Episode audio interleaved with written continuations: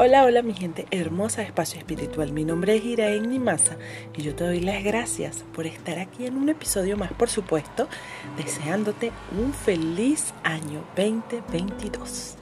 Bueno, hoy tengo eh, un episodio súper especial conectado, conectándonos con los ángeles. Así que tengo 10 eh, pasos para conectar con los ángeles.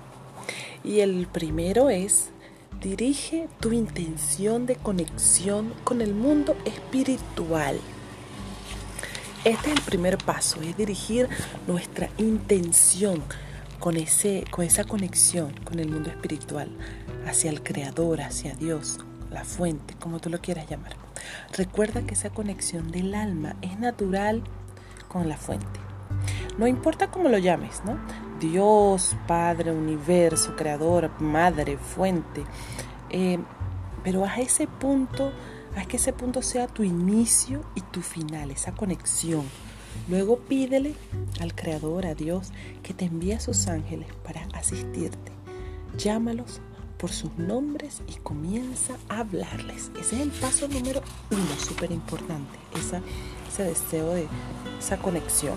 Y el dos sería el deseo genuino de conectar. Este paso es el más importante, el deseo de conectar con tus ángeles.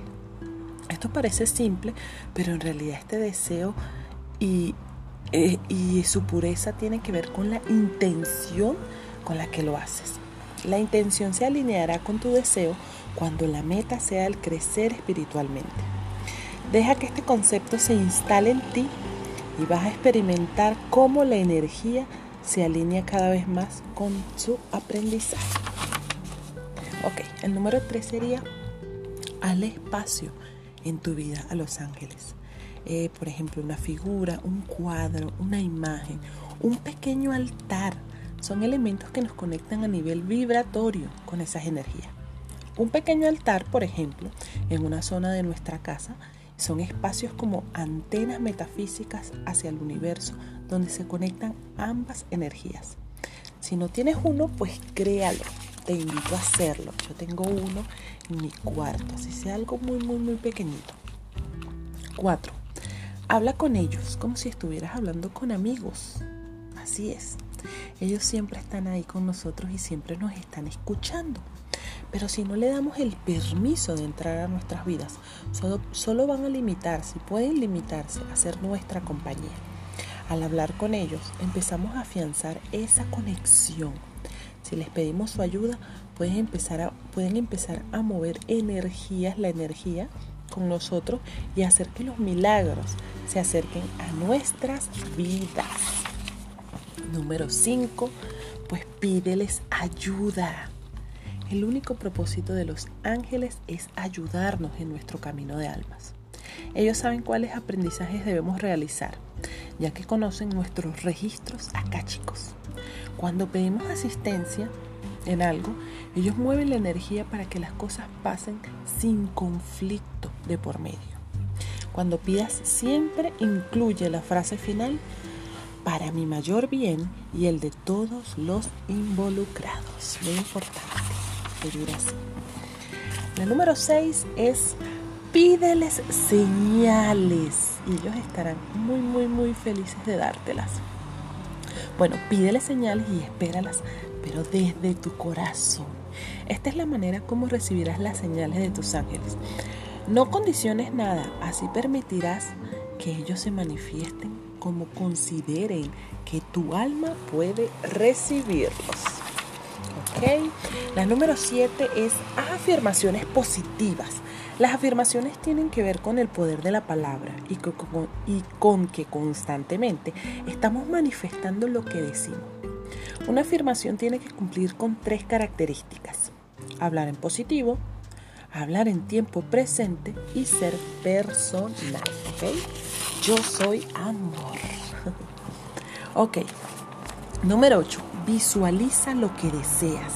El poder de la manifestación se alimenta de nuestros pensamientos.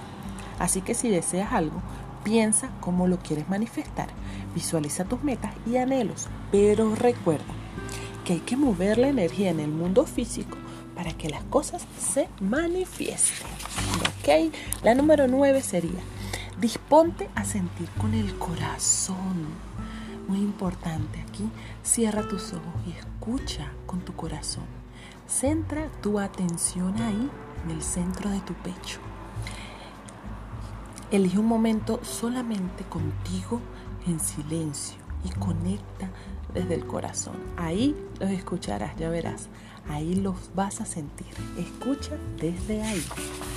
Y por último, pues, recibe la guía. Aquí no se vale bloquear, No, te vale, no se vale que te bloquees en este paso. Esto sucede porque queremos recibir lo que deseamos y no lo que necesitamos. Cuando pidas guía, también es necesario aceptar la guía, por más incómoda que nos resulte. Aprende a recibir con amor y actuar cuando las señales lleguen. Recuerda que siempre es guía amorosa y depende de ti reconocerla así.